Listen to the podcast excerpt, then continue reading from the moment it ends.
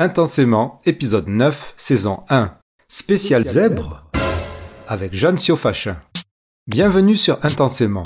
Je suis Raph et ceci est le podcast qui explore l'univers atypique des hauts potentiels intellectuels, surdoués ou zèbres, avec un focus sur les réseaux sociaux et médias en ligne. Une petite pré-intro exceptionnelle. Euh, le matin très tôt, je vous amène en balade dans la neige, en marchant dans la neige comme vous pouvez l'entendre. Pourquoi je dis une intro exceptionnelle? Parce que pour une fois, je vais répondre aux critiques et réactions qu'ont suscité le teaser de présentation de cet épisode spécial zèbre dont l'objectif était de préciser la démarche de cet entretien avec Jean-Sio Fachin. Alors je m'attendais à certaines des réactions et je m'attendais à ces critiques. Je comprends les, attentes des gens qui suivent le podcast depuis le début, qui ont donc écouté les spécialistes à qui le podcast a donné la parole, cette vision scientifique, critique, evidence-based science or evidence-based psychology. Wow. Enfin bref, quelque chose qui soit basé sur la science plutôt que sur des théories ou des thèses, mais il faut comprendre que moi, je ne suis pas un spécialiste, psychologue, neuropsychologue, je ne suis pas chercheur, un scientifique, et je ne suis pas journaliste spécialisé. Je suis un podcasteur amateur qui s'est lancé dans ce podcast intensément pour me comprendre, premièrement, et pour comprendre ses passions polémiques générées par les sujets autour des hauts potentiels intellectuels. À partir de là, j'ai commencé avec euh, mes biais, ma manière de penser, et donc j'ai donné la parole aux personnes qui me semblaient les plus aptes à me faire comprendre, à nous faire comprendre, à vous faire comprendre ces sujets-là. Il se trouve quand même qu'il y a une interrogation qui planait depuis le début de cette série de podcasts. C'était donc le sujet des zèbres. Pourquoi? Parce que quand on va sur les groupes Facebook ou tous les forums zèbres, on se rend bien compte qu'on n'a pas une définition précise Déjà, on n'a pas une définition précise de ce que sont les surdoués ou les HPI de toute manière en général. Il y a un consensus scientifique qui tourne autour du chiffre de quotient intellectuel. Ce n'est pas forcément un consensus euh, reconnu par tous les psychologues. En tout cas, autour des zèbres, ce qui se passe, c'est quelque chose d'encore plus grand. On peut remarquer qu'il y a des milliers et des milliers de personnes dans les groupes zèbres qui se revendiquent donc d'un terme et d'un concept qui a trait a priori au monde des surdoués et des hauts potentiels intellectuels. Mais euh, comme je le disais dans le teaser, que je vous invite à écouter, parce que sinon euh, toute cette discussion n'aura servirait à rien, ce concept de zèbre a tellement été galvaudé, euh, retourné dans tous les sens, interprété, surinterprété, élargi, que en fait là les milliers de gens qui se retrouvent en ligne ne sont pas forcément surdoués ou au potentiel intellectuel, ou voire certains se réclament surdoués au potentiel intellectuel, alors que la seule chose sur laquelle ils se basent, ce sont des caractéristiques qu'ils attribuent aux zèbres, et donc ils n'ont ni passé de évaluation neuropsychologique, ni même essayé de comprendre quels étaient exactement les tenants et les aboutissants des théories sur les surdoués et les, adultes à haut potentiel intellectuel, puisque pour la plupart du temps, ce sont des adultes que nous retrouvons dans les groupes. Donc, ce phénomène de zèbre est assez important parce que tous les jours, il génère des polémiques enflammées et des questionnements même des zèbres. On voit tous les jours, sur tous les groupes zèbres, des questions. Que sont les zèbres? Comment vous vous définissez? Comment vous avez su que vous étiez zèbre? Qu'est-ce qui vous a fait découvrir ça? Et on peut constater que les réponses sont multipliées par chaque personne. Mais il y a un point essentiel, c'est que même si chaque personne a sa propre définition du terme zèbre, souvent la polémique tourne autour de celle qui a créé ce concept, à savoir Jeanne Fachin que presque tout le monde connaît puisque c'est pratiquement la psychologue spécialisée HPI la plus célèbre de France ou du monde francophone. Jeanne Fachin donc a accepté très rapidement, très facilement, alors que je lui avais décrit l'angle de mon podcast et de quoi il en retournait. Elle a accepté de faire cet entretien. Premièrement, comme je lui avais proposé, pour définir une bonne fois pour toutes, entre guillemets, ce qu'est un zèbre.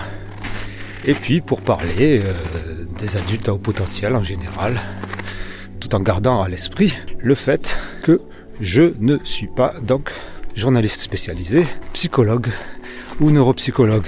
Donc l'idée n'était pas ni de l'attaquer parce que je n'invite pas, je n'invite personne dans mon podcast pour les attaquer, ça ne veut rien dire. Euh, euh, vous invitez pas quelqu'un chez vous pour lui balancer une tasse de café dans la gueule. Et puis surtout, euh, je n'ai pas cette prétention. Je n'ai pas son expérience professionnelle.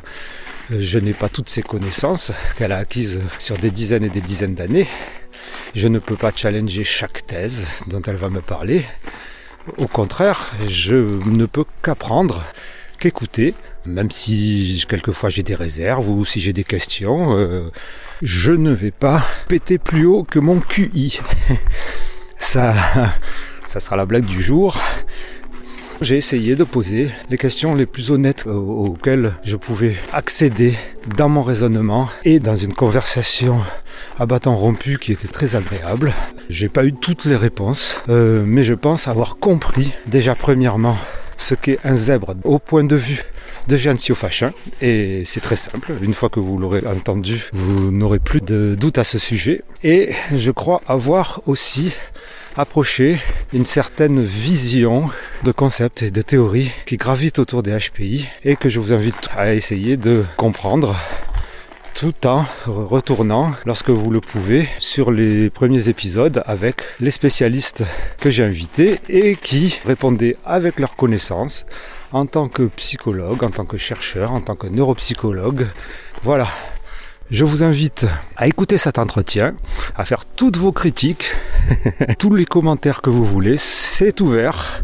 Tout de suite donc l'entretien tant attendu avec Jean Fachin et j'espère que vous aussi vous trouverez des éléments de réponse à vos interrogations. C'est parti, bonne écoute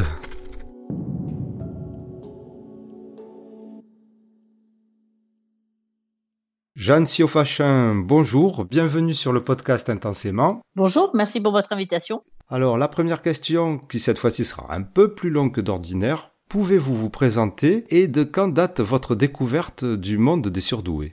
Alors moi, je m'appelle Jeanne Fachin, je suis psychologue et psychothérapeute et j'ai créé des centres de consultation de psychologie qui s'appellent Cogitose. Il en existe maintenant un petit peu partout en France et à Londres, Genève et Bruxelles, bientôt Rabat au Maroc avec cette idée de mutualiser les compétences en psychologie, euh, surtout à ce, en ce moment où le métier de psychologue est quand même un peu malmené et que pour moi la psychologie est au centre bien évidemment de la psychologie humaine et qu'on n'est pas dans le domaine de la maladie qui est celui de la psychiatrie. Donc ça m'a paru essentiel il y a une vingtaine d'années de ça de monter des centres où il y avait exclusivement des psychologues qui pouvait rencontrer des personnes qui, pour des tas de raisons, avaient besoin de mieux comprendre leur fonctionnement. Donc ça, c'est pour mon activité professionnelle. Et moi, je me suis retrouvée d'une certaine façon dans cet univers euh, du HP qu'on n'appelait absolument pas comme ça, mais euh, les surdoués au moment euh, de ma rencontre, parce que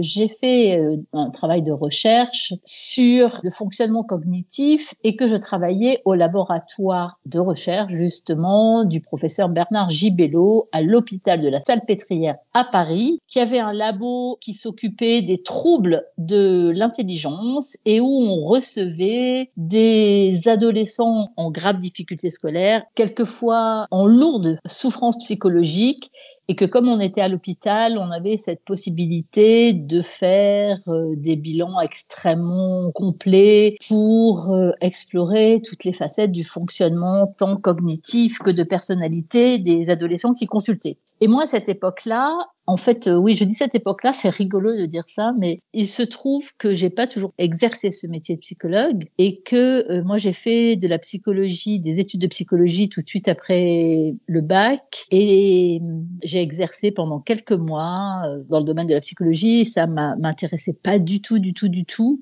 Et j'ai refait d'autres études de communication et j'ai travaillé pendant 12 ans dans le domaine de la communication. Et puis j'ai été rattrapée par la question du sens. Et je supportais plus du tout de mettre énormément d'énergie, de déployer un stress considérable pour me préoccuper de faire vendre plus de bijoux, de parfums, de voitures. Et je me suis dit que c'était pas possible de, de, de passer sa vie à faire ça et que j'avais besoin de renouer avec des valeurs profondes qui sont les miennes et en particulier celle du sens des choses et d'avoir un métier euh, qui puisse euh, accompagner et aider les autres. Et je suis donc euh, repartie à la fac à 30 ans et j'ai fait euh, de façon un peu accélérée la fin d'un cursus en psychologie et à l'époque ça s'appelait encore DESS et DEA et donc j'ai passé un double diplôme, un DESS et un DEA. À cette époque-là, donc j'avais euh, une trentaine d'années et j'ai fait un travail de recherche de troisième cycle sur la psychopathologie des troubles de l'odorat. Donc on est bien loin de notre sujet. oui, c'est ce que j'ai On est bien loin de notre sujet, mais en même temps, c'est un axe, ça n'existait pas du tout en France. Donc, j'ai ouvert une consultation psycho-olfactive où à la fois, euh, j'avais fait créer par le laboratoire de psychologie, euh, pas de psychologie, de physiologie euh, neurosensorielle de Lyon un test olfactif. Et par ailleurs, je faisais passer des échelles d'intelligence et des tests de personnalité dans un service ORL ou bien sûr, euh, il contrôlait que les personnes n'avaient pas de troubles ORL, euh, de pathologie à l'origine des difficultés d'odorat dont ils se plaignaient. Et moi, derrière, je faisais des tests d'intelligence, donc de QI, mais aussi des tests de personnalité pour comprendre quelles pouvaient être les raisons psychologiques à l'origine de leur euh, absence d'odorat ou leur déformation d'odorat, et tout ça ayant des noms très savants entre l'anosmie, la dysgeusie, l'hyperosmie. C'est intéressant. On pourra faire un épisode sur ça, un de ces quatre alors. Ah non, c'est hyper intéressant, mais surtout c'est là où je me suis rendu compte complètement par hasard, parce que c'était pas du tout mon sujet de l'époque, que les personnes qui avaient des troubles de l'odorat avaient toutes, en tout cas dans mon échantillon, des QI particulièrement élevés.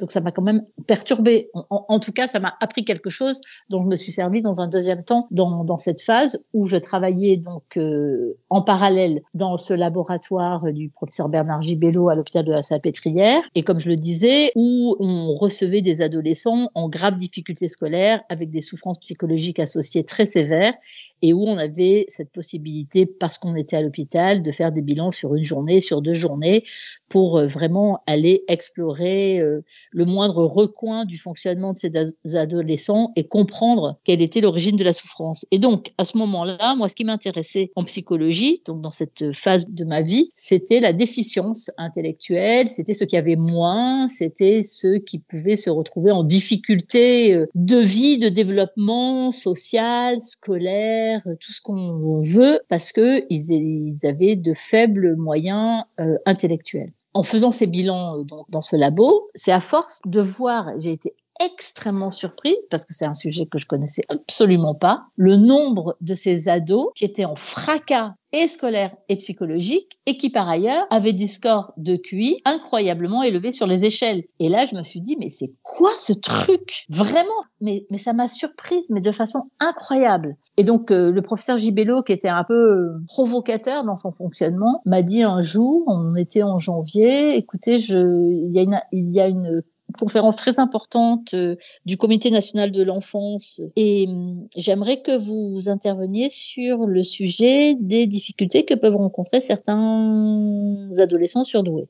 Je l'ai regardé avec des yeux écarquillés, je lui ai dit mais c'est impossible, je ne connais rien à ce sujet. Ce à quoi Bernard Gibello m'a répondu, ça a lieu le 12 décembre, je me rappelle bien la date, dans six mois, vous en saurez assez. Et donc voilà comment j'ai démarré à lire la littérature française qui existait, qui se résumait au livre de Jean-Charles Terrassier. Et puis il y avait un livre un peu plus ancien de, Rémi Chauvin, mais qui était un peu plus philosophique et politique. Et puis à lire la, la littérature internationale en fait. Donc voilà comment je me suis retrouvée à m'intéresser à ce sujet-là qui n'était pas du tout, du tout mon sujet de prédilection.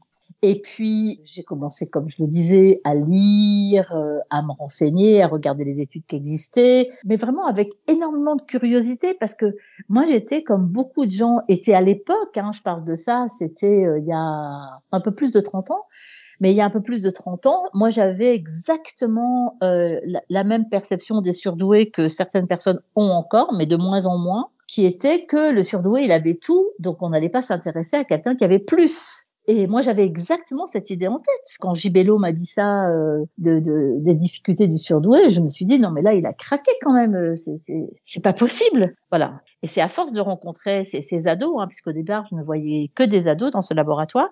C'est à partir de cette population-là, effectivement, d'une population qui consultait, ça c'est la réalité, que je me suis posé toutes ces questions. Et puis ensuite que, comme je le disais, que je me suis hum, documentée sur ce qui pouvait se, se dire, s'écrire et les recherches qui pouvaient être faites euh, par ailleurs. Mais donc ça, c'était il y a plus de 30 ans.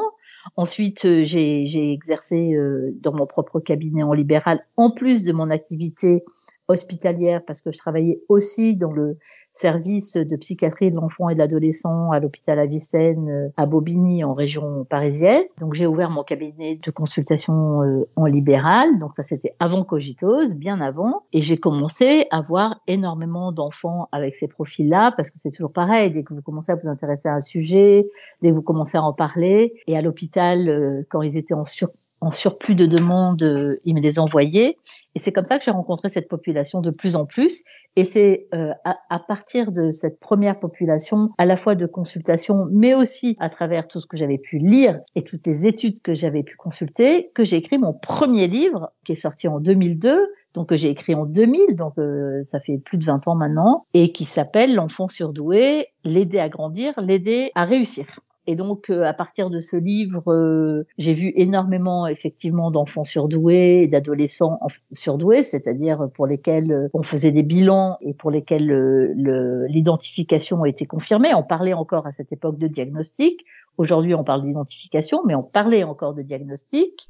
Mais on parlait de diagnostic, alors même que justement l'image du surdoué, c'était une image de personnes qui n'avaient aucun problème. Oui, bien sûr, mais euh, ça c'était l'image, mais en même temps, dans mon métier de base, en fait, on parle de diagnostic pour parler d'un tableau clinique. Un diagnostic, ça ne veut pas forcément dire qu'on est malade. Maintenant, on a beaucoup étiré cette cette notion et on dit il faut pas parler de diagnostic, c'est pas une maladie. Oui, ça revient assez souvent effectivement ça dans les débats. Si on veut souligner que le HPI n'est pas une pathologie, on prend bien soin de pas parler de diagnostic. Enfin, bref, un diagnostic c'est c'est la capacité de repérer. Point. Oui, oui, Sauf ça peut, que, ça peut se faire pour n'importe quoi, pour un ordinateur aussi. Mais c'est ça. Donc diagnostiquer, ça veut dire repérer ce qui fonctionne, ce qui dysfonctionne, c'est-à-dire c'est faire, euh, c'est faire un zoom sur quelque chose et comprendre. Hein.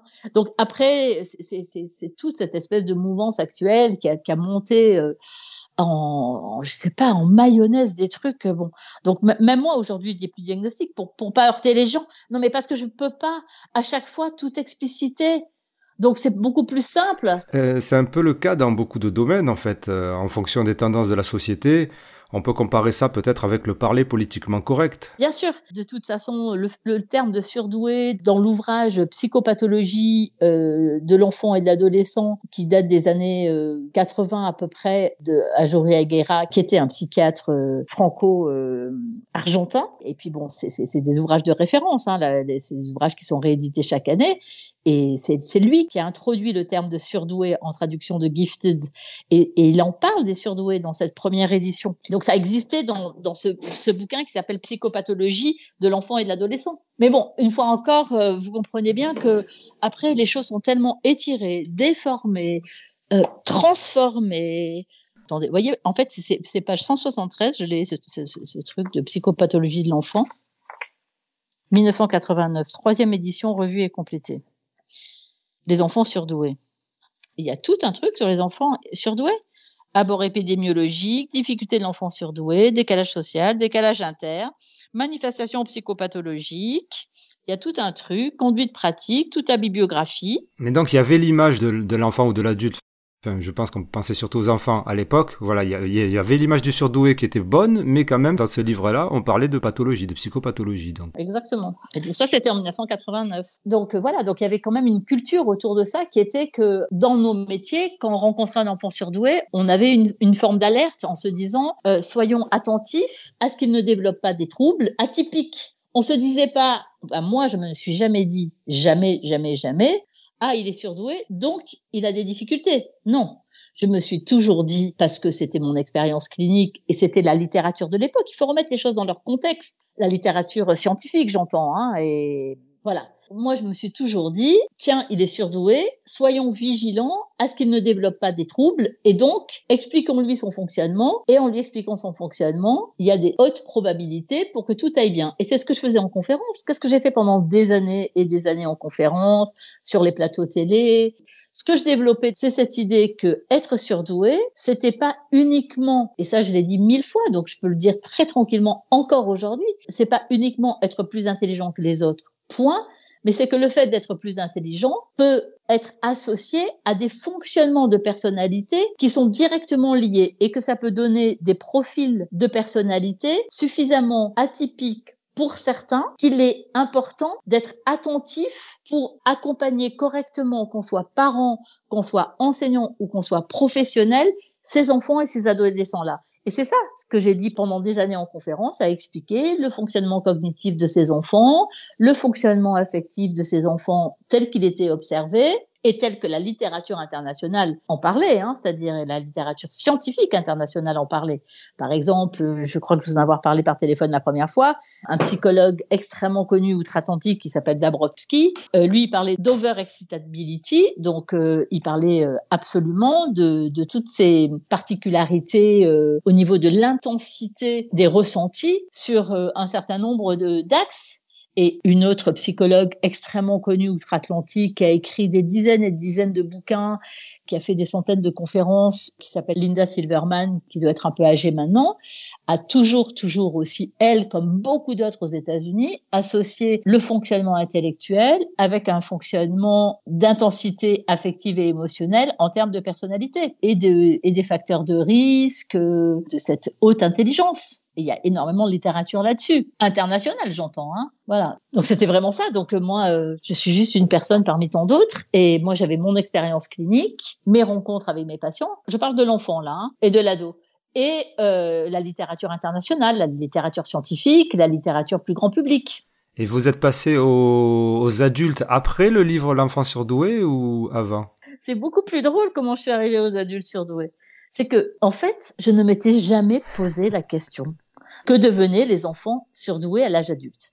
Ça paraît dingue de dire ça comme ça, mais c'est la vérité. Et un jour, une association m'a proposé d'intervenir sur un thème qu'ils avaient choisi l'adulte surdoué, ancien enfant précoce, ou un truc comme ça. Et là, je me suis dit, mais c'est vrai, mais qu'est-ce qui se passe après? Donc j'ai commencé à me poser des questions, à lire la littérature internationale, pareil que j'avais fait pour les enfants, la même chose que j'avais fait pour les enfants. Sauf que je n'avais aucune expérience clinique avec les adultes. J'avais jamais rencontré d'adultes de ma vie en consultation. Et ce qui m'a aussi précipité dans le monde des adultes surdoués, c'est que quand je faisais un compte rendu de bilan à des parents d'enfants ou d'adolescents et que j'expliquais le fonctionnement de leur enfant ou leur adolescent et que je leur montrais les raisons pour lesquelles cet enfant pouvait fonctionner de cette façon-là, pouvait réagir de cette autre façon, pouvait avoir tel type de difficulté, pouvait avoir tel type de facilité, euh, avait tel talent dans tel domaine, euh, était particulièrement énergique dans tel autre, avait énormément de ressources euh, autrement. Les parents, combien de fois, soit le père, soit la mère, plus rarement les deux, s'effondraient en larmes dans mon bureau en me disant mais vous êtes en train de parler de moi. Après c'est vrai qu'il y a une bonne part de génétique je crois dans. Bien sûr, Sauf que moi, je l'ai regardé et c'est là où je me suis dit, mais c'est quand même dingue qu'on s'intéresse pas à ce que deviennent ces enfants et ces ados. Je trouvais ça, une fois de plus, complètement incroyable. Et je me suis dit, parce que probablement c'est ma, je sais rien, moi c'est ma signature de vie, j'en sais rien.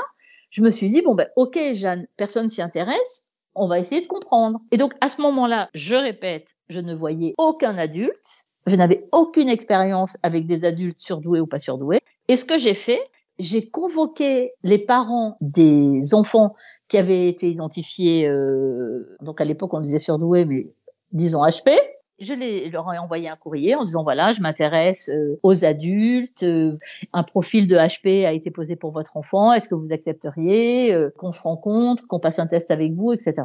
Voilà comment j'ai fait. Et c'est pour ça que ça me rend dingue quand on me dit aujourd'hui, oui, mais Jeanne Siofachin, euh, forcément, elle voit de la pathologie partout parce que elle a écrit son livre sur des patients qui viennent consulter. Et donc, forcément, ceux qui viennent consulter ont des problèmes. mais never ever. Je, n'avais jamais vu de patient adulte. Oui, mais on pourrait juste rétorquer, mais bon, après c'est c'est que effectivement ces parents étant les parents de ces enfants qui avaient des problèmes, on pourrait imaginer qu'ils leur ont soit transmis leurs problèmes, soit en tout cas euh, elles avaient le même genre de, personnalité ou de caractère. Je sais pas, je suis pas spécialiste. Ouais, enfin, je, heureusement qu'on n'est pas dans ce déterminisme et qu'un enfant euh, qui a des difficultés à l'école parce que il fait l'andouille en classe, parce qu'il répond aux profs, parce que euh, il s'en fiche totalement travailler ou euh, parce que je ne sais pas quoi, c'est pas parce que ses parents étaient comme ça. Non mais au secours. oui, je vois. Je non mais au secours si on parle, si on parle de, d'enfants dépressifs ou d'enfants avec des troubles bipolaires, euh, peut-être, mais moi je parle pas du tout de ça. Je parle de difficultés ordinaires parce que moi à l'époque, les enfants que je rencontrais, c'était des enfants qui avaient des difficultés à l'école. C'était ça ma spécialité. D'accord, oui. De toute façon, en libéral, on voit rarement de pathologies lourdes. Hein. Euh, on en voit bien sûr, mais à ce moment-là, on travaille en équipe. Quand on a des pathologies lourdes, on travaille pas tout seul. C'est pas prudent. Donc voilà. Donc en fait, j'ai constitué des groupes cliniques comme ça, ce qu'on appelle de la recherche clinique, c'est-à-dire de groupes de, de personnes qui n'étaient pas des patients qui étaient les parents de patients qui ont été identifiés à haut potentiel et on a fait des réunions de réflexion autour d'un certain nombre de thèmes pour euh, mieux comprendre leur fonctionnement, comment ils étaient, comment ils vivaient dans leur vie professionnelle, dans leur vie personnelle, dans leur vie amoureuse. Euh, comment ça fonctionnait avec leur sensibilité. Et ça, excusez-moi, c'était vers quelle année ça? Bah ça, c'était en 2006 à peu près. D'accord, donc c'était après la sortie de l'enfant surdoué oui, c'était après. D'accord, c'était après. Donc c'était aussi après le terme zèbre sur lequel on reviendra par la suite. Oui, le terme zèbre n'intéressait personne à cette époque. Hein. Mais vraiment personne. Euh, ni même moi d'ailleurs, hein, qui m'en suis jamais servi. donc du coup, en 2006, donc je fais tout ce travail d'investigation et de recherche, de recherche clinique, j'entends, et à partir de là, j'écris l'adulte surdoué. Et comme je suis quand même un peu particulière comme fille, je n'ai pas du tout d'idée que ce livre peut faire un, un buzz quelconque, mais pas du tout d'idée. Donc, je décide à ce moment-là de partir faire le rallye des gazelles, qui est un rallye dans le euh, sud marocain, que de filles, qui est un rallye d'orientation où on vous enlève vos portables, vos machins, vos trucs, euh, vous êtes juste euh, avec votre votre compas entre les dents et et du sable pendant des kilomètres. Et des cornes de gazelle peut-être. Et des cornes de gazelle. De toute façon, les filles sont appelées les gazelles là-bas, donc tout va bien. Et donc, je m'en vais faire ce truc. Je pars pendant quasiment un mois quand même, hein, parce que le temps de descendre la voiture, de machin, etc. Je pars pendant un mois. Pendant ce temps-là, mon livre sort. Et quand je reviens, j'ai mille milliards de messages sur les répondeurs partout. Euh, là, j'avais déjà créé Cogitos. Hein. Cogitos, je l'ai créé en, en, 2002, donc j'avais déjà créé Cogitos. Et donc des demandes, mais par centaines d'adultes qui voulaient des consultations autour d'un questionnement. Mais moi, je n'avais rien anticipé. Du coup, je n'avais même pas de psy dans mes équipes qui euh, recevaient des adultes. Moi, je n'avais jamais reçu d'adultes. Cogito, c'était pour les enfants et les adolescents. Au départ, ça s'appelait Centre de diagnostic et de prise en charge pour les troubles d'apprentissage scolaire. Voilà comment ça s'appelait. Rien à voir. Et donc, on a été pris complètement de court. Donc, moi, j'ai organisé euh, à Paris des réunions avec 50 ou 60 personnes pour discuter avec ces personnes qui avaient lu mon livre et pour euh, essayer de d'apporter des réponses euh, à toutes les questions qui se posaient. Mais j'étais pas du tout enfin, j'avais pas du tout l'idée que j'allais créer des consultations autour de, de, de, ça, rien. Et ça s'est fait petit à petit, où, j'ai embauché des psys qui voyaient des adultes, euh, que j'ai formés. Moi-même, je me suis formée à la consultation pour adultes, etc. Et ce livre, euh, je ne sais pas ce qui s'est passé en fait. moi, personnellement, je ne sais pas. Et donc, c'est à partir de ce livre que, en France, on a réalisé qu'il y avait des adultes euh, surdoués ou HP, zèbres, ce que vous voulez. Et ce livre a créé effectivement une espèce de, folie, de déploiement, de, choses qui ont totalement échappé à moi et qui n'ont rien à voir avec moi. Et, en fait, justement, parce que vous avez dit la phrase HPI ou surdoué ou zèbre, ce que vous voulez. Euh, alors, HPI, surdoué, zèbre ou douance, euh, quel terme préférez-vous? Ah, moi maintenant, comme je suis en fait euh, finalement, euh, je suis quand même beaucoup plus malléable que ce qu'on peut penser. Je préfère utiliser la terminologie. Non mais c'est vrai. mais c'est vrai, c'est vrai. Je, je, je, préfère utiliser la terminologie que tout le monde emploie, c'est-à-dire HP ou HPI, parce que comme ça c'est plus simple. C'est arrivé vers quelle époque ça, HPI Alors HP, ça fait déjà, euh, je sais pas, 4-5 ans, je dirais. HPI, c'est arrivé beaucoup plus récemment et c'est c'est la série qui a propulsé HPI sur le devant de de la scène. Hein on disait surdoué jusque dans les années 2010. Et petit à petit, HP, c'est venu des Belges et des Suisses, en fait. C'est en Belgique et en Suisse qu'on disait haut potentiel. Petit à petit, c'est entré dans les mœurs en France, mais tout doucement. Hein. Et les zèbres, donc? Et puis quant aux zèbres, moi en fait j'ai parlé dans mon premier livre euh, de ben si on les appelait des zèbres parce que en fait à cette époque-là, juste avant que sorte ce livre-là, donc le livre n'existait pas encore, et je travaillais avec euh, une équipe euh, pédagogique d'un collège à Marseille puisque j'habitais Marseille à cette époque, et on réfléchissait aux meilleurs aménagements pédagogiques pour que ces enfants-là ne s'ennuient pas en classe, euh, puissent avoir euh, matière à assouvir leur curiosité, leur envie d'apprendre, etc euh, soit pas brimé et cadré par des enseignants qui ne voulaient pas euh, qu'il y ait euh, un cheveu qui sorte du cadre. Donc on réfléchissait à tout ce qu'on pouvait faire pour aider ces enfants à, à grandir justement et à réussir de leur vie. Moi quand je parle de réussite, je parle rarement de réussite académique, mais de réussite de vie parce que c'est ça mon métier. C'est pas de savoir quel diplôme on va avoir, mais quelle vie on va vivre et si on va être confortable avec la vie que l'on vit. Et donc, euh, à cette époque, à l'éducation nationale, on parlait de EIP, enfants intellectuellement précoces. Et donc, dans les réunions, on disait oui, alors avec les EIP, les EIP, les EIP. Et un jour, euh, en réunion, j'aurais dit, vous en avez pas marre de dire EIP, EIP, EIP. On n'a qu'à dire des zèbres, c'est plus sympathique. C'est comme ça que c'est venu. C'était pas, euh, voilà, c'était pas un souhait de trouver un nom, d'imposer un nom, de, de faire euh, mon original, je sais pas quoi. C'est venu complètement comme ça. Et c'est ça que je dis dans mon premier livre en 2002. Et c'est ça que je redis en 2008. Je raconte exactement la même histoire.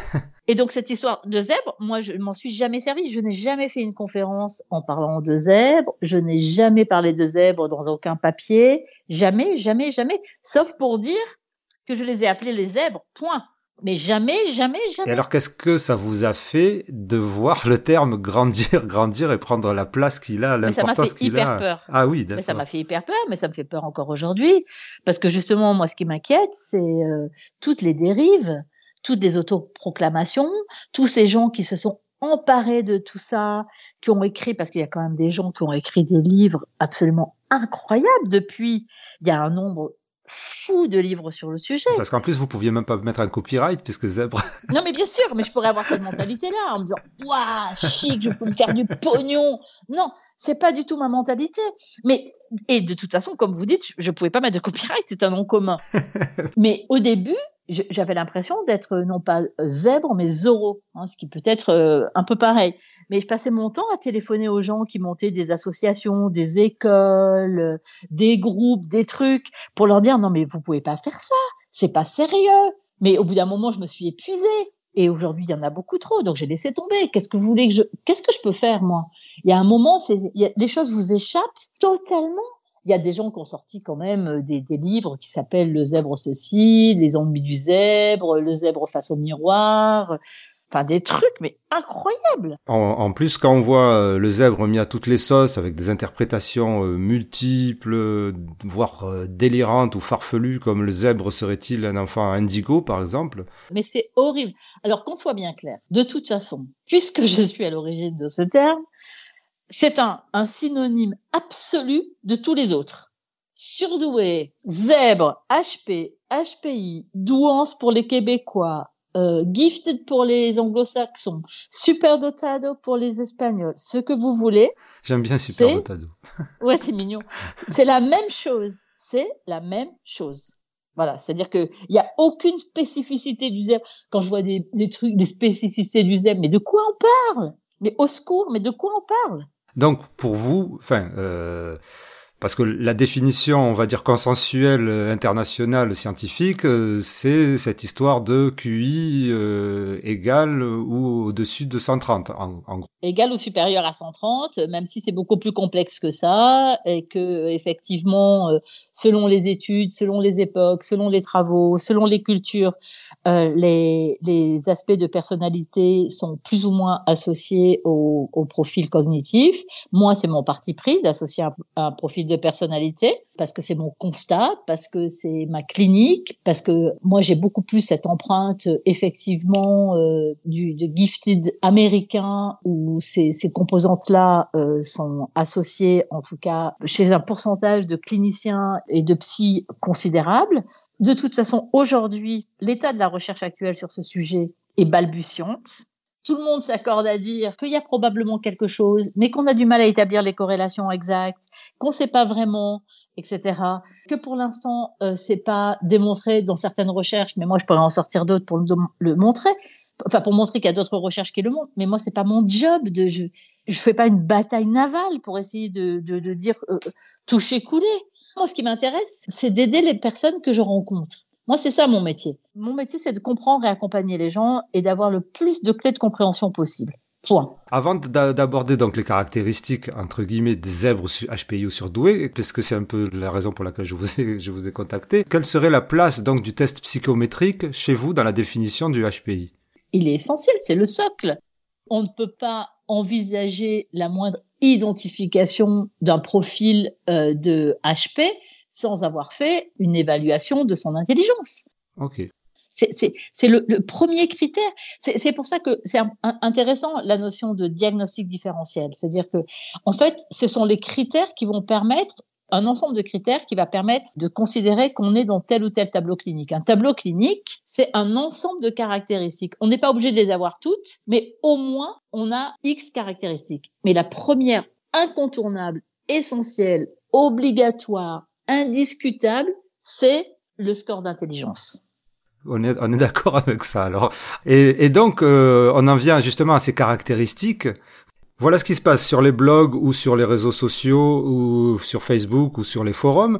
Ce qui est très souvent associé aux zèbres, c'est l'hypersensibilité. Alors souvent, euh, une hypersensibilité émotionnelle, c'est l'empathie.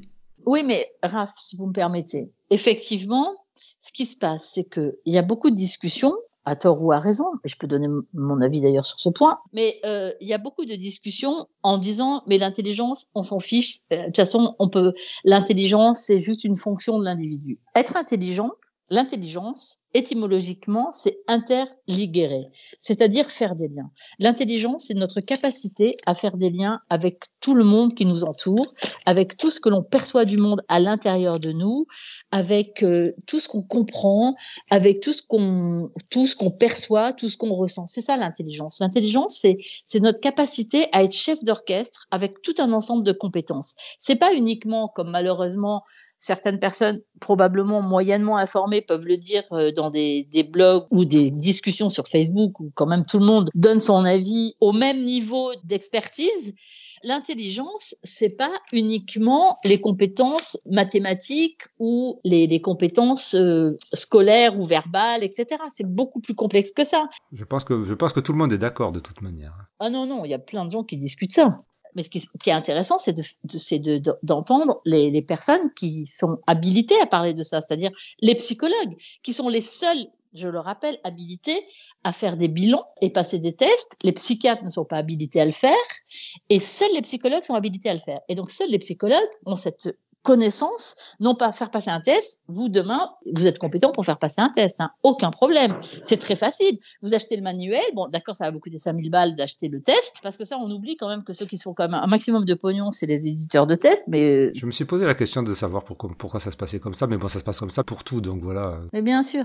Enfin bon, bref. Et puis quand vous passez un test, effectivement, que vous allez évaluer, déjà, il y a une douzaine de subtests à l'intérieur d'un même test. Et si vous l'avez passé, vous savez de quoi je parle. Oui. Et donc, c'est déjà un croisement de tout ça. Et ensuite, c'est si je vous pose la question euh, qu'est-ce qui fait que le fer rouille? Vous avez mille et une façons de me répondre à cette question. Si vous répondez en me regardant droit dans les yeux tellement vous avez peur de vous tromper, si vous vous mettez à trembler, si vous répondez de façon très précipitée, si en fait vous me faites une, une réponse hyper alambiquée, euh, si vous me parlez d'autre chose alors que je vous pose cette question-là, eh bien tout ça, ce sont des éléments psychologiques qu'un psychologue est habilité à analyser. Et on va pouvoir justement comprendre l'état de émotionnel dans lequel le patient se trouve, son besoin de réassurance, son besoin de plaire à l'autre, la confiance qu'il a en lui, tout ça, ce sont des compétences transversales qu'on fait passer un test, mais qui nous permettent incroyablement de comprendre le fonctionnement de la personnalité. Et ensuite, parce que là, tout d'un coup, je suis attaquée sur des choses farfelues, mais moi, je me suis beaucoup bagarrée euh, ces 20 dernières années pour que on ne rende pas des résultats de bilan psychologique avec des croix dans des cases comme c'était pratiqué euh, dans les années 2000. Hein, on y avait des croix dans des cases. Donc, je me suis battue pour qu'il y ait des vrais comptes rendus. Maintenant, c'est à peu près fait.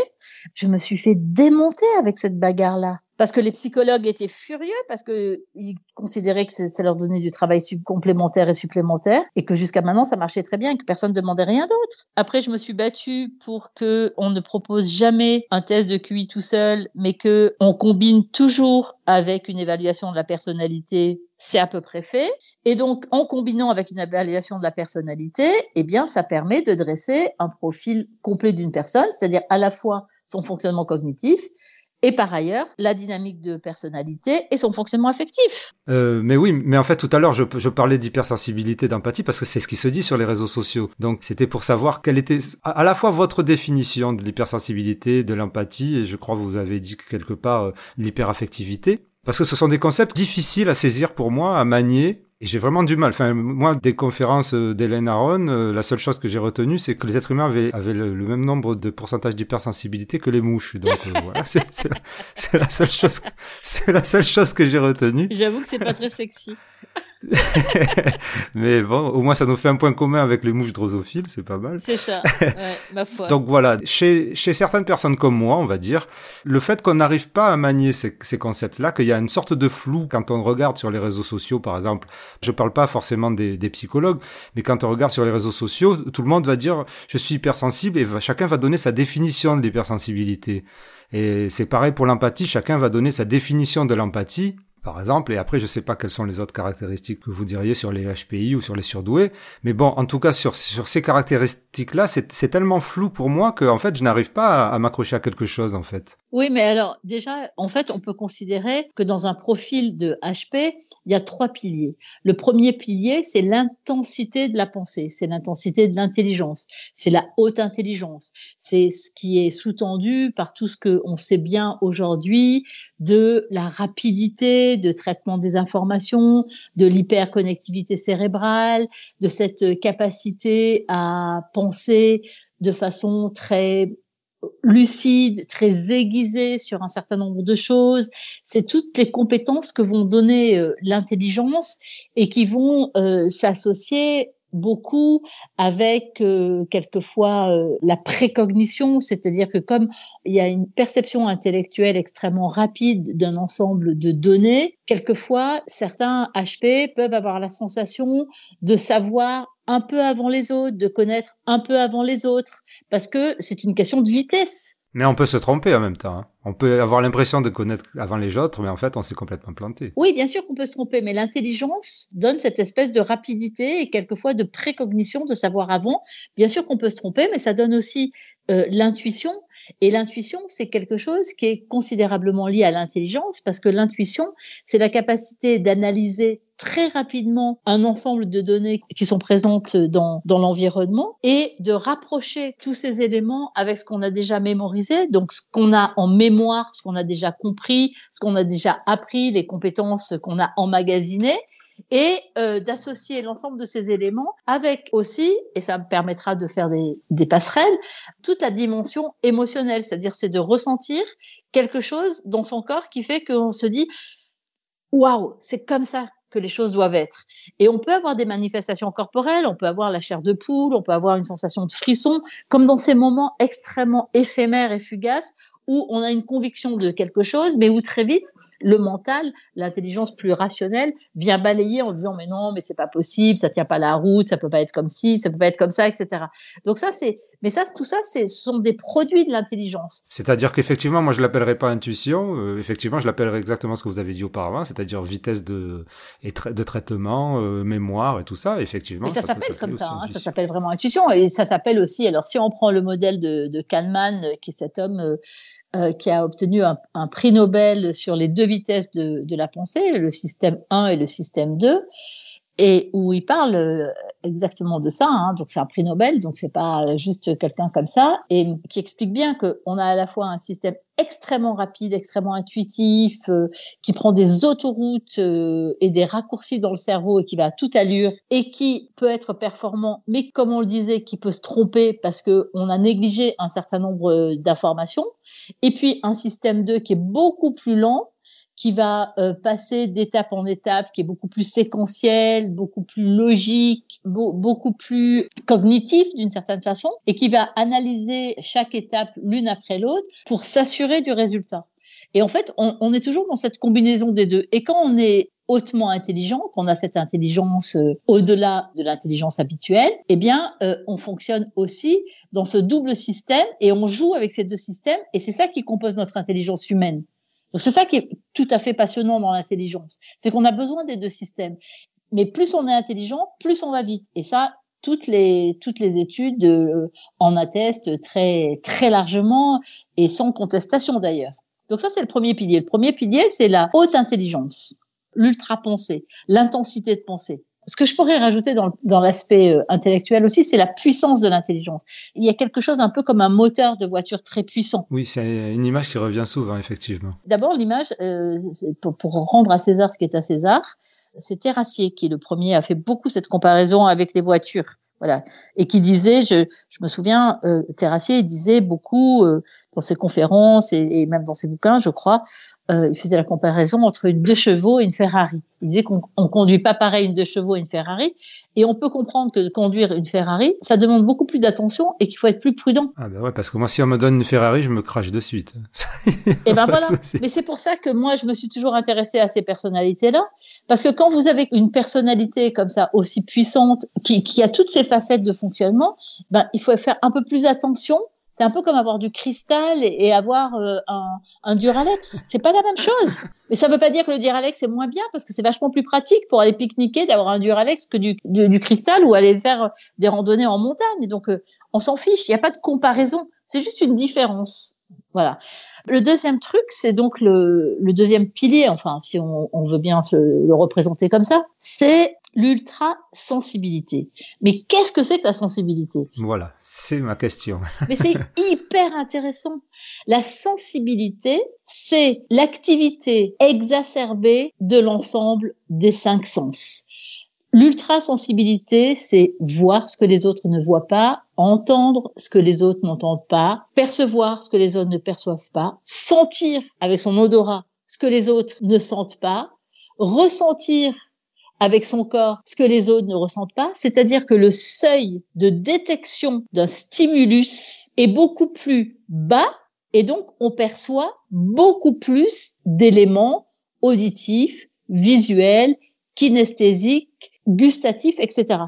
C'est ça la sensibilité. C'est l'ensemble des cinq sens qui qui sont des capteurs extrêmement branchés sur le monde. Et c'est un peu comme avant, quand on faisait de la photographie argentique, on parlait de la sensibilité de la pellicule, de la sensibilité à la lumière.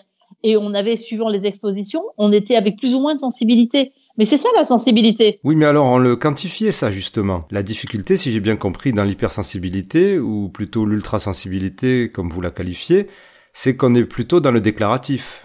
Absolument. Et il manque terriblement, et moi je me bats, et d'ailleurs euh, il y a une doctorante qui soutient sa thèse en décembre, qui a travaillé avec un certain nombre de protocoles et qui vient confirmer l'over-excitability, donc toujours pareil, hein, c'est ce dont parle Dabrowski, et qui est cette ultra-sensibilité avec, euh, avec des protocoles et elle a travaillé aussi avec des protocoles électro, je ne sais pas trop quoi, parce que je vais dire une bêtise, mais en, tout cas en mettant des électrodes, parce que en fait, il y a personne qui s'est intéressé à ça. Mais c'est bizarre que personne ne se soit intéressé à ça, alors que ça engendre autant de passion, d'intérêt, d'interrogation. Mais il faut des sous. Et il n'y a pas de laboratoire parce que c'est pas une maladie justement. Et donc euh, il n'y a pas de laboratoire derrière qui vont financer la recherche. Et qui finance la recherche en fait? Qui finance. Donc, c'est très compliqué la recherche euh, appliquée, c'est très difficile. Et donc là où je saisis pas, moi, c'est, euh... donc, est-ce que ça veut dire qu'une personne qui est hypersensible, elle doit avoir tous les sens qui soient? Mais non. C'est là où ça, où ça devient euh, compliqué pour moi à percevoir. Pourquoi quelqu'un serait plus, plus hypersensible que l'autre? Alors, euh, moi, dans ma tête, c'était tous les cinq sens étaient réunis et on ressentait tout, tout le temps, en fait. Comme si on était sous LSD. Non, mais non c'est là où je suis perdu. Moi, j'ai l'impression dans ce cas que tout le monde est hypersensible. Euh, moi, par exemple, je suis hyperacousique. Mais tout le monde n'est pas hyperacousique. C'est vrai, tout le monde n'est pas hyperacousique. Mais l'autre personne, par exemple, à ma gauche, va avoir une hyperolfaxie, je sais pas comment on appelle ça. ça s'appelle une hyperosmie. Voilà, une hyperosmie, voilà. Euh, la personne sur, sur ma droite va être, euh, je sais pas, moi, elle va percevoir tout sur son corps, elle va avoir la chair de poule très facilement. Donc j'ai l'impression que ça englobe tout le monde. C'est là où je comprends pas, en fait. Alors, moi, de mon observation clinique, puisque de toute façon, aujourd'hui, aucune étude et aucune recherche scientifique, quelle qu'elle soit, ne peut venir confirmer ou infirmer.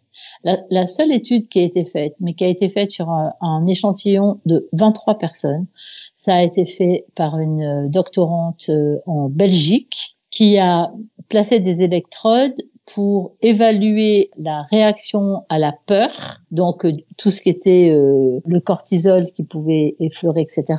Un groupe de 23 HP, un groupe de 23 non HP, à qui on, fait, on montrait euh, des films qui faisaient peur. Et on essayait de voir si les HP, enfin elle essayait de voir si les HP avaient des manifestations de peur qui étaient plus intenses que les autres. Et elle a rien trouvé en termes de manifestations corporelles entre les deux. Sauf que 1 sur 23 personnes, c'est pas une étude. Et deux, énormément de HP m'ont raconté, par exemple, que quand ils regardent un film, ils anticipent, comme leur intelligence va vite, ils anticipent beaucoup plus rapidement sur ce qui va se passer derrière. Et pour certains d'entre eux, ils bloquent les émotions qui pourraient être trop fortes par rapport à la scène qui vient pour ne pas être submergés.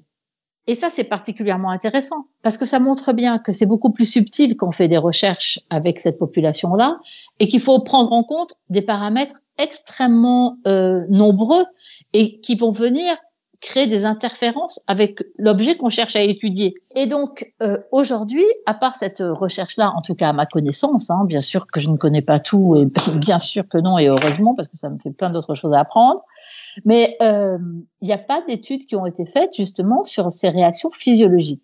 De mon observation clinique, maintenant qui a 30 ans d'âge, mon expérience clinique, et de tout ce que d'ailleurs beaucoup d'autres auteurs que moi, hein, beaucoup, beaucoup d'autres auteurs que moi, parce que moi, on m'érige en, en, je ne sais pas très bien quoi, en épouvantail ou en, ou en déesse, mais jamais à ma juste place. Je suis ni une déesse, ni un épouvantail.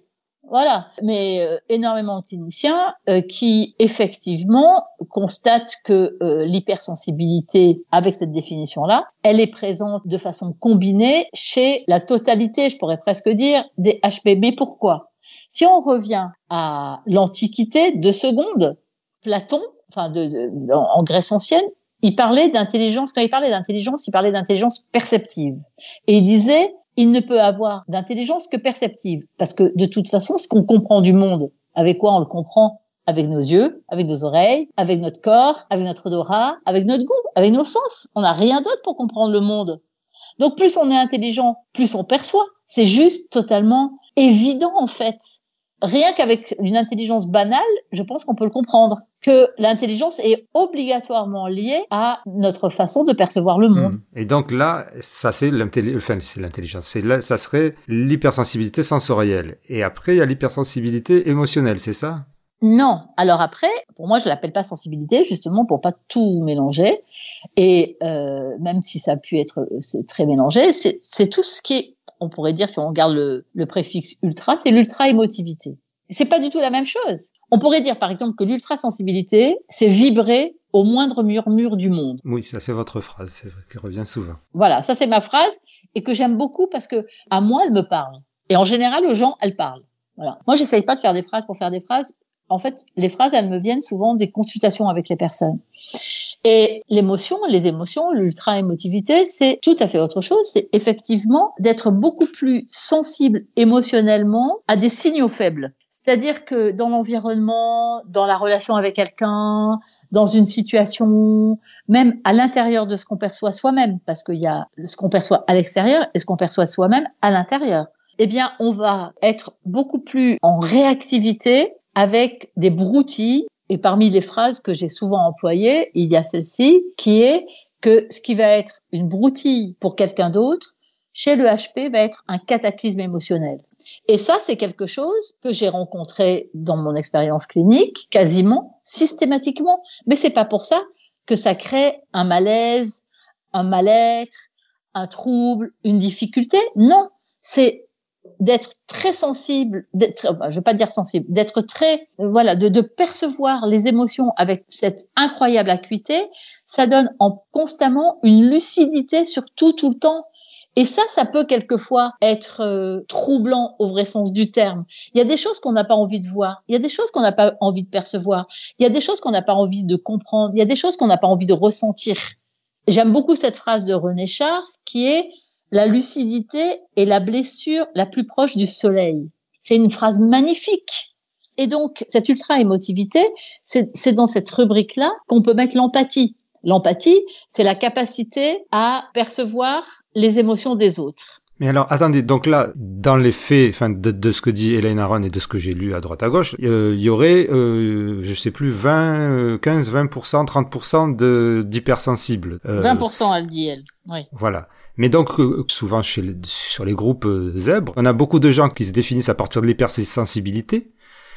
Mais comment est-ce qu'on peut voir s'ils sont HP ou pas? C'est ça l'histoire. Euh. Mais ça n'a, mais, mais, bien sûr, mais de toute façon, on peut pas partir de l'hypersensibilité pour déduire qu'on est HP. Mais souvent, il y en a qui font ce cheminement. C'est ça l'histoire. Mais je suis bien d'accord. Mais c'est bien ça qui m'horripile c'est toujours pareil. Je me souviens plus comment ça s'appelle cette logique, mais c'est pas parce que B existe quand il y a A que, enfin, vous voyez, en tout cas, c'est pas parce qu'il y a une hypersensibilité, une ultrasensibilité, qu'il y a un haut potentiel. Ce qu'on peut dire, c'est que la plupart des hauts potentiels présentent une ultrasensibilité et que de toute façon, le haut potentiel, c'est 2,3% de la population.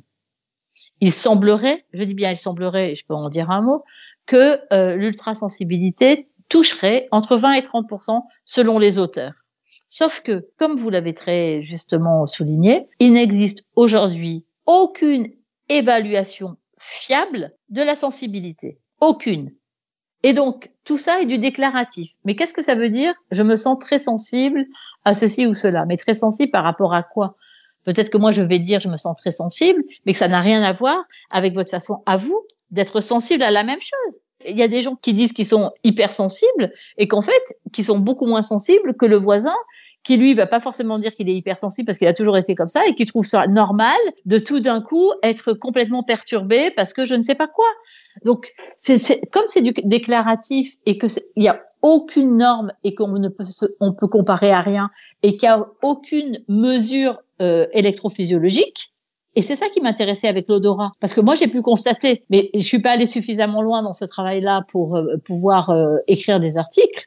Et puis c'est pas tout à fait mon métier d'être scientifique, mais en tout cas, ce qui est sûr, c'est que moi j'ai constaté dans cette recherche-là et cliniquement que les HP avaient un odorat qui était souvent beaucoup plus élevé. Et ça, c'est facile à mesurer. Ça, ça, les tests olfactifs, ça existe par exemple. On pourrait faire des tests olfactifs avec une population de HP et une population de non-HP. Mais qui va financer ça? En attendant, moi, je serais dans la population des non-HP olfactifs. Mais on n'en sait rien parce que euh, l'histoire olfactive, c'est très difficile de savoir comment vous pouvez savoir que vous sentez moins que moi ou plus que moi. Comment vous pouvez le savoir? Ça, c'est un truc que j'ai découvert effectivement avec toutes les recherches euh, psychologiques. C'est comment définir quelque chose euh, avant de faire la recherche. C'est, c'est très important. C'est ça. Moi, j'ai, moi, j'ai vu euh, dans, dans, dans ma consultation psycho-olfactive là des personnes qui arrivaient en disant qu'elles sentaient rien et, et qui sentaient des trucs dingues, et des personnes qui disaient qu'elles sentaient tellement bien et qui sentaient rien parce que j'avais des tests olfactifs qui avaient été faits par ce labo de physiologie neurosensorielle de Lyon. Mais même, euh, moi, j'ai cherché à une époque et j'ai laissé tomber l'affaire parce qu'au bout d'un moment, euh, une fois encore, je peux pas mener mille combats. Mais même, même quand on est passionné comme je le suis, engagé comme je le suis, il y a des moments où, enfin, moi, je baisse les bras. Après que chacun fasse son boulot, quoi. Mais j'ai longtemps rêvé de faire euh, des, parce que ça, c'est très simple, de faire avec des ORL des bilans audiométriques. C'est facile. Tu prends une population de non-HP et une population de HP et tu regardes leur seuil auditif. Ça, ça existe en termes de mesure. Et comme ça, au moins, on tranche. Est-ce que oui ou non, il y a une sensibilité auditive plus élevée chez les HP ou pas? Significative ou pas? C'est vite vu. Donc, bref. Et donc, on en était au troisième pilier, je crois, le volet émotif. Voilà. Et donc, on en était à l'empathie surtout.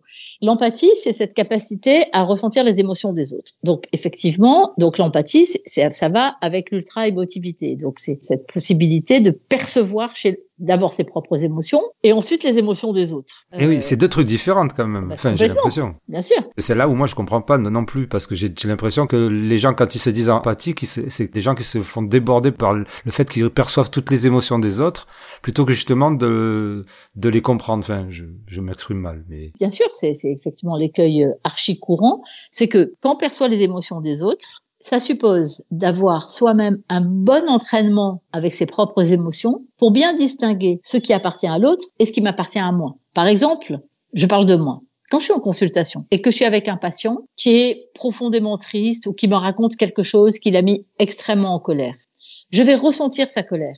Mais je ressens sa colère et je sais bien que sa colère, elle lui appartient à lui. Et je vais pas la prendre pour moi parce que sinon, je vais empiéter sur son territoire intérieur chacun ses émotions. Mais en revanche, le fait de ressentir, par exemple, qu'il me raconte quelque chose et moi je ressens de la tristesse. Mais lui, il se rend pas compte que ça le rend triste. Il pense plutôt, par exemple, que ça le met en colère. Le fait que moi je ressente la tristesse, ça me permet d'aller beaucoup plus loin avec ce patient et d'aller l'amener vers quelque chose où il va prendre conscience lui-même que, en fait, dans le fond, c'est pas tellement la colère qu'il ressent, mais la tristesse. Mais moi, pendant le temps que je suis avec lui, je ressens sa tristesse, mais c'est pas moi, Jeanne, qui suis triste. Mais si j'étais triste à ce moment-là, je me confonds avec l'autre. Et si je me confonds avec l'autre, comment je fais pour l'aider? C'est impossible. Alors qu'est-ce que c'est? C'est l'empathie quand même ou pas? Quand on se confond avec l'autre ben, C'est-à-dire que c'est une empathie totalement mal régulée. C'est-à-dire c'est c'est une empathie qui montre d'une certaine façon qu'on n'est pas au clair soi-même avec ses propres émotions et avec son monde émotionnel. Et que donc c'est la confusion des sentiments. C'est la confusion des émotions. Donc on confond tout. Oui, eh ben oui, mais c'est ça l'histoire, c'est qu'effectivement en ligne on confond tout et que donc après j'ai l'impression vu qu'il y a plusieurs donc là il y a l'empathie où on comprend euh, mais où on se mêle pas. On comprend on ressent. Où on ressent. Et l'empathie où, où, on, se on se confond dedans. Donc en fait, là aussi j'ai l'impression et c'est une impression parce que justement je m'y suis pas intéressé autant que vous que tout le monde peut être empathique dans ce cas-là. Mais tout le monde est empathique.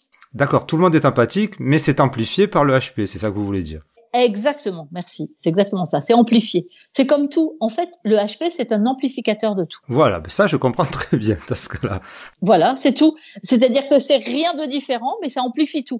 Mais le fait que ça amplifie tout peut créer, va créer un décalage et une différence. En fait, c'est pas très compliqué à comprendre en réalité si on, on est honnête intellectuellement. Mais c'est compliqué, par exemple, si je prends juste mon cas, puisque c'est celui que je connais le mieux.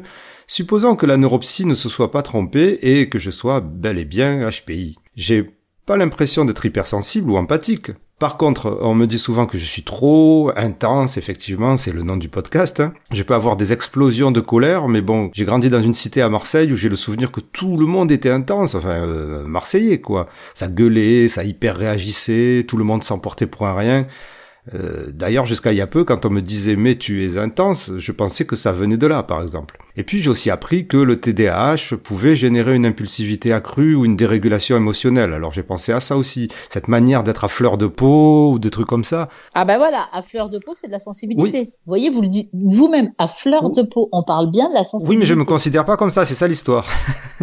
vous vous considérez pas comme ça, enfin, il n'est pas l'heure de faire une consultation avec vous, mais mais un peu quand même. Mais euh, mais ça me dérange pas. Mais euh, il y a énormément aussi de, de, de, situations cliniques qui font que pour des tas de raisons, on s'est construit une forme de de carapace émotionnelle ou de carapace euh, de sensibilité et qu'on a des éruptions. C'est ce que vous racontez c'est que vous, par exemple, vous avez des éruptions émotionnelles et que en fait, tout d'un coup, c'est-à-dire que c'est une forme de trop plein qui vous fait péter les plombs, pour euh, parler en langage normal. Quand vous dites les Marseillais, c'est comme si vous dites les HP ou les grands ou les gros ou les je sais pas quoi. Vous, vous avez été élevé dans un contexte de vie et, et du même coup, votre façon d'exprimer euh, votre sensibilité, eh bien, elle est comme ça parce que c'était le modèle mais ça ne veut pas dire que tout le monde était ultra sensible autour de vous ou que tout le monde avait une, une intensité euh, émotionnelle autour de vous, mais ça veut dire que tout le monde avait une façon de fonctionner avec les autres et avec la vie qui était sur ce modèle-là.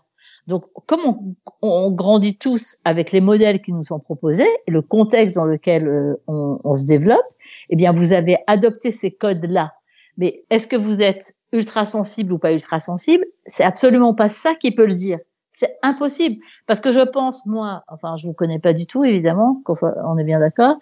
Euh, moi je pense que vous, vous êtes quelqu'un qui est quelqu'un justement à fleur de peau et que vous avez beaucoup barricadé. J'ai très bien compris que ça pouvait aussi faire partie du, du, du, du package, on va dire. Tout à fait. Et donc, euh, ben, au final, la sensibilité, elle se manifeste partout, dans tous les domaines. Mais la sensibilité, c'est une force. C'est une force pour la créativité. C'est une capacité à être au monde qui déploie énormément de possibilités. Parce que si on était juste intelligent comme un ordinateur capable de résoudre des équations à x, à x variables, mais à quoi ça sert en fait? Le principe d'un ordinateur, c'est qu'il n'est pas sensible, et c'est pour ça que c'est pas un être humain. Donc on est toujours dans plutôt le modèle d'Elaine Aron, ou vous avez dit plutôt le modèle de Dabrowski, c'est ça? On, dit que c'est la même chose, hypersensible et overexcitability, ça reviendrait au même? Pas tout à fait, parce que l'overexcitability recouvre encore d'autres domaines, euh, Dabrowski de toute façon, mais ça ce sont des théories personnelles, hein, et de l'un et de l'autre. Hein. Hmm. Mais est-ce que ça serait inné aussi dans les deux cas? Parce qu'il me semble que chez Hélène Aron, c'est inné. Il semblerait une fois encore, mais il semblerait que la sensibilité, ça soit inné, mais comme l'intelligence. Mais après, c'est une combinaison avec la vie, c'est comme l'intelligence. L'intelligence, la composante génétique est indiscutable mais la composante de l'environnement est indiscutable aussi. Donc la, sensibilité, c'est pareil. La sensibilité, la composante génétique est a priori indiscutable, mais l'environnement va avoir euh, une incidence énorme. Si vous êtes ultra sensible et que vous naissez sous les bombes dans une guerre, vous n'allez pas du tout développer votre sensibilité que si vous vous développez dans une dans une dans une petite prairie toute verte avec des petites chèvres à aller nourrir le soir. Ça, c'est évident. Et voilà, ce qui se passe avec le modèle qui est proposé sur les réseaux sociaux, donc il n'est pas forcément le modèle que vous proposez de zèbres, on a l'impression que c'est un tout, un, un, package qui englobe tout, mais qui, pour beaucoup sur les réseaux, constitue comme une identité, une définition immuable de leur personnalité, qui permet à certains ou certaines, au final, de dire euh, je suis comme ça, et voilà. C'est pour ça que je posais la question sur le caractère inné. Pour certaines ou certains, ça les empêche de voir plus loin ou d'essayer de comprendre. Mais bien sûr, mais ça c'est une tendance humaine hyper courante. C'est-à-dire, c'est en fait, euh, je sais pas si vous, vous connaissez le, la théorie de, de Maslow avec le triangle de Maslow le besoin d'appartenance, il arrive très vite. Donc, on a besoin d'appartenir, on a besoin de se reconnaître, on a besoin de se sentir appartenir à un groupe. Donc, malheureusement, cet effet Barnum qu'on m'attribue à moi, hein, mais cet effet Barnum autour du zèbre permet à certaines personnes d'avoir la sensation de mieux se comprendre et de justifier certains comportements en disant ben voilà moi je suis comme ça je peux rien y faire. Mais ça c'est l'être humain qui est comme ça qui a besoin d'être rassuré qui a besoin de pouvoir euh, sentir qu'il appartient à une communauté, qu'il y en a d'autres qui fonctionnent comme ça et qu'il n'est pas fou. Voilà, le problème entre guillemets, c'est qu'effectivement, on peut pas faire une évaluation neuropsychologique tout seul. On peut, on peut pas se fier effectivement au test qu'il y a sur Internet. On peut pas se fier au questionnaire qu'il y a sur Internet. Et malheureusement, et c'est très compréhensible parce qu'il y a du travail derrière, une évaluation, ça coûte euh, assez cher. Donc effectivement, mais et c'est quelque chose que j'ai déjà dit dans un épisode précédent, euh, si cette quête d'appartenance, d'identité zèbre est si importante au point que cela nous définit. Parce que c'est rigolo, mais on voit souvent des posts pour dire euh, qu'on n'aime pas les cases, mais en même temps on se définit zèbre. Bon, bref. Et si c'est une composante si importante de notre vie, et que l'on passe son temps sur le groupe Facebook à lire ou envoyer une tonne de messages sur notre zébritude, pourquoi ne pas passer l'évaluation euh, pour, euh, pour être fixé une bonne fois pour toutes, en fait? C'est là où j'ai du mal à saisir. Personnellement, j'ai payé des trucs chers qui étaient mille fois moins importants que ça. Mais bien sûr, mais ça veut dire quoi, cher? Moi, je suis d'accord que c'est cher. Mais c'est cher par rapport à quoi? C'est une question, comme vous l'avez dit très justement, et je vous remercie beaucoup de le dire comme ça, c'est une question de priorité. Il y a des nanas qui vont mettre 100 ou 150 balles chez le coiffeur. Il y a des mecs qui vont mettre 200, 300 balles, 400 balles pour pour euh, ajouter je sais pas quoi à leur bagnole. Il y a des gens qui vont s'acheter des bagnoles de dingue. Ils vous disent ça les gens et ils ont à la main un portable qui vaut 1500 balles. Mais de quoi on parle? Où sont les priorités de la vie oui, ben oui. Mais bien sûr, mais moi j'admire énormément les personnes qui viennent faire un bilan et qui osent, qui ont le courage de se confronter à eux-mêmes, c'est-à-dire de se, de, d'avoir une carte du territoire. Parce que c'est ça un bilan, c'est dresser la carte du territoire intérieur de quelqu'un, et eh bien de venir faire un bilan, mais quel courage Oui, euh, d'autant qu'on voit beaucoup de postes qui dénoncent le bilan euh, euh, neuropsychologique en bloquant sur la mesure du quotient intellectuel, le chiffre, le chiffre, le chiffre, qui devient synonyme de classement, de supériorité ou d'infériorité, ou quelquefois qui est juste rejeté en disant qu'il ne correspond à rien. Et ces messages oublient toutes les autres dimensions que vous avez décrites de l'évaluation neuropsychologique, et qui en font effectivement, comme vous pourriez dire, une carte du territoire. Oui, et donc c'est très courageux de venir se confronter à soi. Et donc quelquefois, c'est beaucoup plus confortable de dire ah mais moi j'ai aucune raison de me faire tester, de toute façon c'est trop cher, c'est scandaleux le prix que ça coûte, et de toute façon je sais que je suis pas comme ça, et de toute façon euh, l'intelligence et le QI c'est des conneries, et de enfin mais bien sûr c'est tellement plus facile. Et après on peut raconter des imbécilités et faire des des des, des, des, des kilomètres de blabla sur les réseaux sociaux à dire des bêtises. Mmh, mmh. Et l'autre point positif quand même, c'est que si jamais la personne a, une, a un véritable trouble ou une véritable souffrance, le, bilan, le bilan neuropsychologique et le diagnostic différentiel permettraient peut-être de le mettre en évidence. Exactement. Et moi, ce que je trouve formidable, et je le disais à je ne sais plus qui assez récemment, oui, quelqu'un, là là, le business des surdoués, tout ça, mais c'est ridicule c'est ridicule. Euh, D'autant que moi, je trouve ça formidable qu'un nombre considérable de personnes, je n'ai pas de, de, statistiques, viennent consulter en ayant cette croyance qu'ils ont ce profil-là et qui n'auraient jamais consulté pour autre chose et qui n'ont jamais consulté et pour lesquels effectivement on fait un diagnostic différentiel et on va déterminer que cette personne est dépressive ou souffre d'un trouble bipolaire ou de n'importe quoi d'autre. Eh bien, enfin, on va pouvoir aider cette personne-là. Et je trouve ça formidable dans le fond, que ça soit une, clé d'entrée pour consulter. Il y a aussi un truc qui revient souvent et qui est, qui presque accolé aux zèbres, c'est le HPE, le haut potentiel émotionnel. Alors je ne sais pas quel est votre rapport avec ça.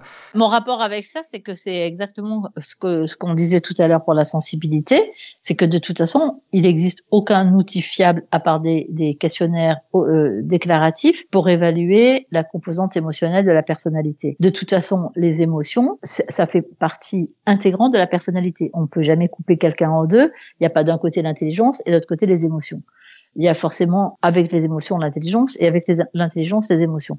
Donc HPE, ça veut dire quoi? Ça veut dire qu'on fonctionne très fortement sur un versant émotionnel de sa personnalité. Très bien, mais et so what en fait? Donc moi, moi tout me va bien, sauf que aujourd'hui il n'y a aucune possibilité d'évaluer. Et pourquoi faire en fait dans le fond? À quoi ça sert? Moi, ce que je saisis pas surtout, c'est si, si il y a haute intelligence émotionnelle, pour moi, ça serait plutôt, de ce que j'en ai compris, dans la gestion des émotions et pas dans le fait d'être débordé. En général, en psychologie, on ne parle pas d'intelligence émotionnelle, on parle de compétence émotionnelle. L'intelligence émotionnelle, c'est un terme grand public dont tout le monde s'est emparé. Mais on ne parle pas d'intelligence émotionnelle, à part euh, Goldman qui a, déterminé ces huit intelligences et maintenant il en rajoute euh, d'autres. Mais ça veut simplement dire qu'on a des compétences dans certains domaines, mais c'est pas parce que vous avez, par exemple, si vous avez une intelligence auditive, pour reprendre les termes de, de la théorie de, de Gardner, ok, vous avez des compétences euh, auditives très développées, vous avez l'oreille absolue, bah ok, bah c'est formidable. Ce qui est surtout important, c'est de pouvoir l'utiliser si ça vous fait plaisir pour être musicien. Si vous avez des hautes compétences euh, naturalistes et que vous êtes très doué par rapport à la nature, moi par exemple, je suis nulle avec la nature, je comprends rien mais je sais pas pourquoi, moi, mais je, m'en fous presque de savoir pourquoi. En tout cas, ce qui est sûr, c'est qu'aujourd'hui, je constate que je suis nulle. Voilà. Eh ben, mais si j'avais des compétences en nature, il vaudrait mieux que je sois, euh, que j'ai un jardin parce que ça me ferait plaisir, etc. Parce qu'en fait, il y a ce débat entre ceux qui disent que le HPE, c'est ceux qui ont des compétences émotionnelles, et ceux qui se disent que le HPE, en fait, c'est qu'ils sont complètement débordés par leurs émotions, ils savent rien gérer. Mais pas du tout. Mais ça, c'est pas possible. Ça, c'est pas possible. Ça, ça veut rien dire. Si je veux bien parler un instant de HPE, même si effectivement je, cette notion est extrêmement floue et n'existe pas en psychologie, en tout cas pas comme ça, ça veut dire qu'on a des compétences émotionnelles élevées et qu'on a des compétences, euh, si on prend les, les, les, intelligences de Garner, qu'on a, des compétences euh, X ou Y élevées. Mais ça ne veut pas dire qu'on est débordé. On n'est pas forcément débordé par euh, l'intensité de notre fonctionnement. On n'a pas forcément des troubles et des difficultés parce qu'on est HP. C'est pas pathologique d'être HP. C'est un fonctionnement singulier de la personnalité. Point et qui très souvent crée un décalage parce que, par la force des choses, les HP ne fonctionnent pas comme les autres. Ok, bien, merci pour euh, ces précisions. Nous arrivons à la fin. Est-ce que vous avez un message, une bouteille à la mer, quelque chose que nous aurions oublié de dire ou une conclusion? Moi, j'aurais quand même envie de dire que d'être HP, c'est disposer euh, d'incroyables ressources et que c'est très important quand c'est nécessaire de pouvoir enlever quelquefois les couches de poussière qui se sont accumulées dessus parce que on se sentait pas complètement propriétaire et relié à ces ressources, mais que c'est c'est une force incroyable et que même si on peut traverser des moments où on va pas bien, les ressources sont toujours là et on peut toujours, toujours, toujours se relier à elles. Voilà, merci beaucoup Jeanne Siofachin. Mes amis IES, je ne sais pas vous, mais je dois reconnaître que j'ai passé un moment aussi agréable que constructif. Et que l'on adhère ou pas aux thèses et théories portées par Jeanne Siofachin, son message est bien plus positif que l'image de souffrance accolée aux zèbres que l'on retrouve en ligne, y compris dans la notion d'hypersensibilité et il y a bien plus de points communs avec les positions des invités précédentes de ce podcast que je ne le pensais. Donc, le temps d'intégrer tout ça, et le podcast revient d'ici un mois pour la saison 2, avec des nouveautés, enfin, je crois. Si vous avez aimé cet épisode, n'hésitez pas à le partager, à le liker, à vous abonner si vous voulez être notifié d'épisodes futurs. Intensément vous remercie. Bonne festoyade à tous Intensément, c'est le podcast divergent.